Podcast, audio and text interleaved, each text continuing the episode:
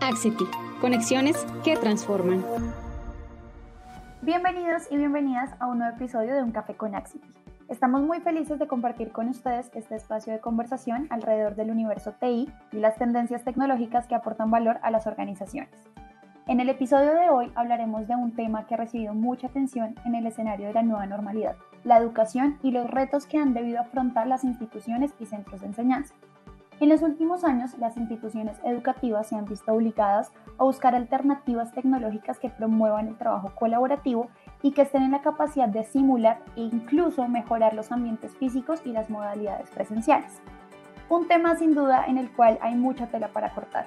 ¿Y quién mejor que Ramiro Navarro, Senior Account Manager para Educación Superior, para resolver todas nuestras inquietudes? Ramiro, bienvenido. Gracias, gracias María Camila. Bueno, Ramiro, ¿te parece si empezamos por contarle a nuestros oyentes cuál fue el impacto que tuvo la crisis sanitaria en la interacción de los estudiantes con su entorno, incluidos compañeros de clase y profesores? ¿Cuál crees tú que fue el principal efecto a nivel del aprendizaje de trasladar la educación presencial a la enseñanza en línea? Claro, mira, hay dos efectos. El, primer efecto es el efecto humano, la pérdida de presencialidad, la soledad, digamos, de la casa y el computador eh, la falta de colaboración, de participación y, de, comunidad, la pérdida de la comunidad, es el efecto em, indeseado de, esta situación. Sin embargo, el efecto positivo es que eh, el mundo entendió que habían nuevos espacios para crear educación superior en este caso, em, que hay nuevas herramientas que generan un potencial increíble de desarrollo, de capacidad, de nuevas capacidades para enseñar y para, para, aprender. ¿ya? Entonces, em, el principal efecto fue la apertura de un paradigma nuevo de enseñanza. ese es el principal efecto positivo. Y el principal, eh, la principal restricción que nos toca manejar es la falta de comunidad. ¿ya? Son las dos eh, restricciones que tenemos eh, por arriba y por abajo pero sin embargo, este nuevo modelo de educación presencial llegó no solo para quedarse, hoy día déjame contarte que en Brasil este año el 62% de las nuevas matrículas fueron online. O sea, ya no hay vuelta atrás.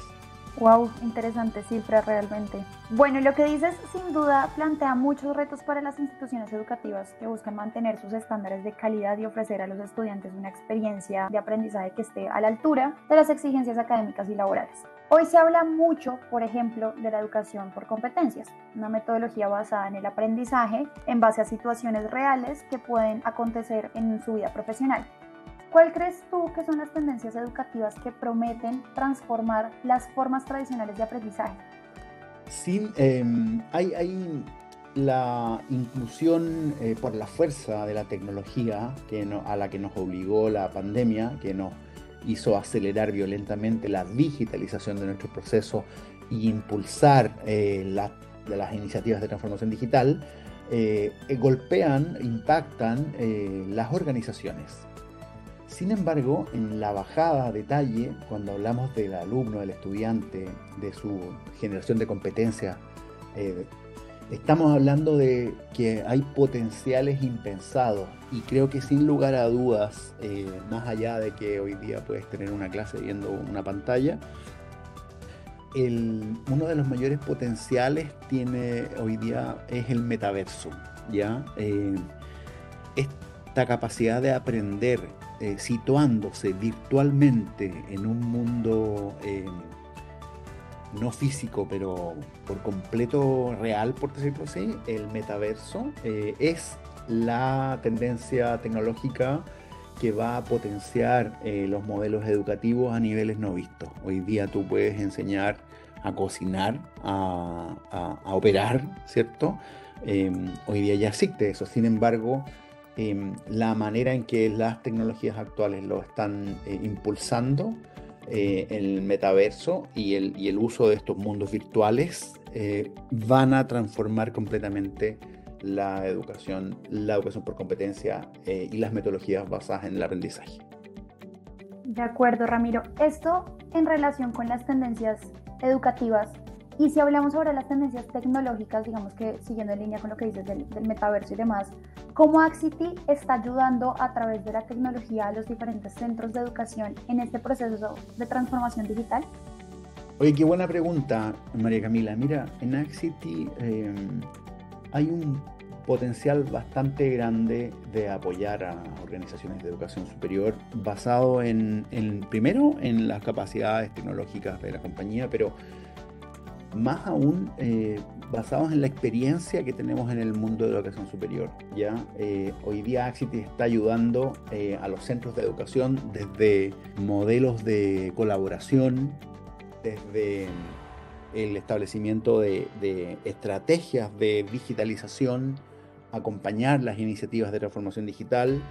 Y si bajamos más a detalle, hay algo que es bien importante y que es acompañar a las organizaciones a mejorar la toma de decisiones, a eliminar los sesgos y a tomar decisiones basadas en datos. Hoy día una de las ventajas que tiene la tecnologización o la digitalización tan radical que han tenido los procesos de, educación superior es que juntamos muchos datos. Tenemos mucha, mucha información del comportamiento de los alumnos, ya de cuál es el nivel de conexión, de cómo se mueve su rendimiento, de su...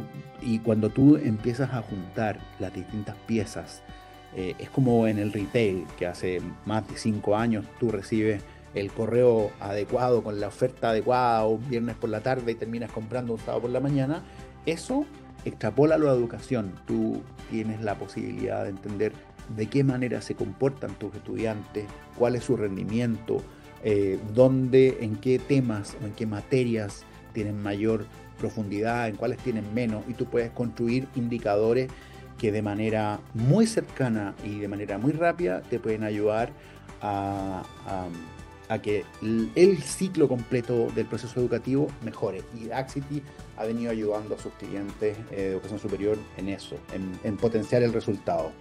Excelente, Ramiro. En relación con estas soluciones, podría afirmarse entonces que cada una de ellas funciona como habilitador de lo que hoy en día conocemos como Smart Education.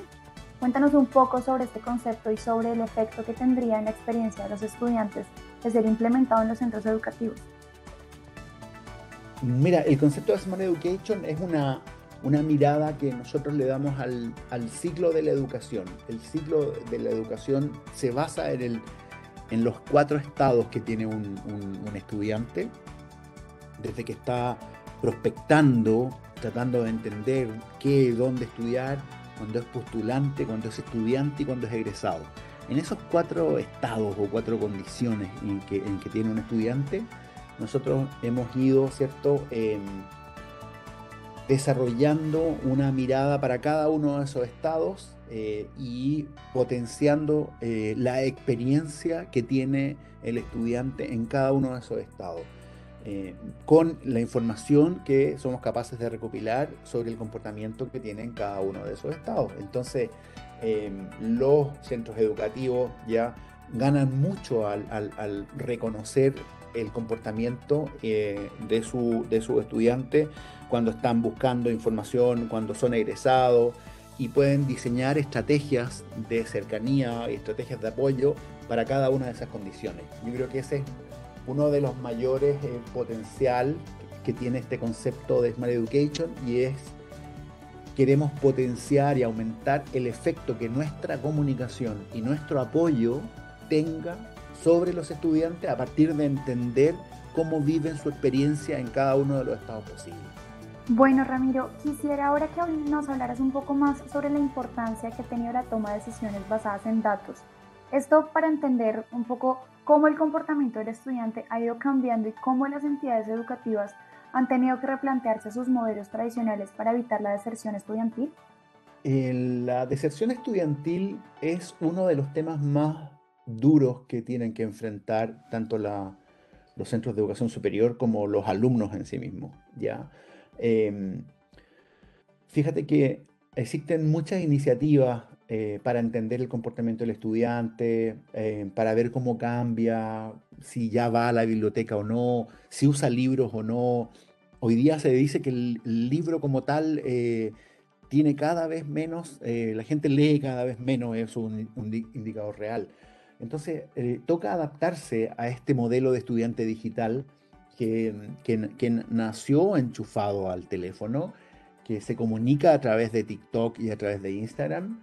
Eh, y este comportamiento digital debe ser asumido y entendido por las entidades educativas. Eh, no se trata de forzar o tratar de ajustar algo, tener un representante de Instagram. Se trata de replantear definitivamente estos modelos tradicionales porque lo que te comenté al principio, imagínate que más del 60% de la matrícula nueva de este año en Brasil fue en carreras online.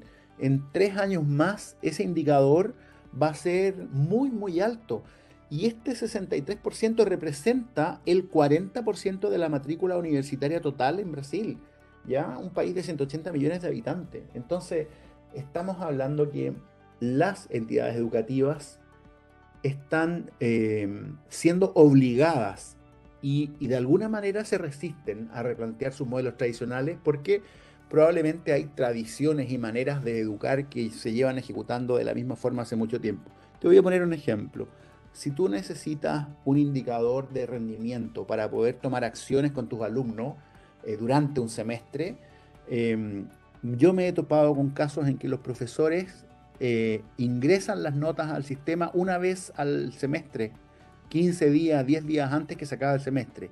¿Qué acciones podrías tomar cuando te das cuenta que un alumno, eh, sistémicamente te das cuenta que un alumno eh, tiene solo malas notas?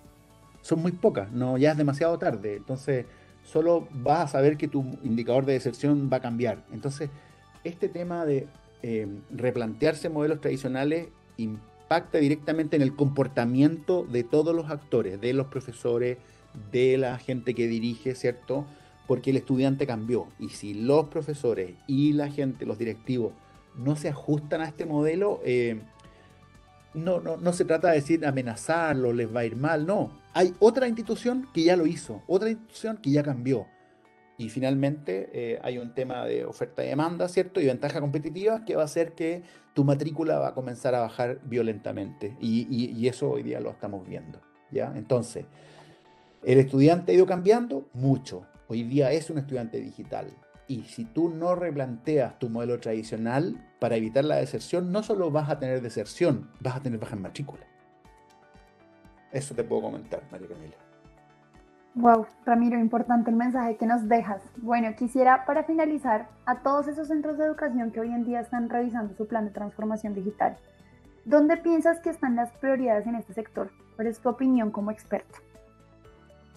Eh, en aquellas organizaciones que efectivamente tienen un plan de transformación digital o una estrategia o quieren desarrollar un enfoque de transformación digital, hemos visto que las prioridades están en, en la toma de decisiones basadas en datos lo cual es válido, es perfectamente válido, porque nosotros somos de la, de la escuela que piensa eh, que la transformación digital se basa en los datos, o sea, aprovechar el potencial transformador de las tecnologías para impulsar tu proceso de transformación digital requieren de la información para saber dónde eh, tus experimentos de transformación digital, dónde realmente están teniendo efecto, dónde están teniendo efecto, dónde no lo están para ir ajustando el camino. Entonces, creo que es el punto correcto. Sin embargo, eh, también vemos que em, muchos hablan de cambiar la cultura y en realidad es más simple eh, y más ancho, es cambiar el comportamiento.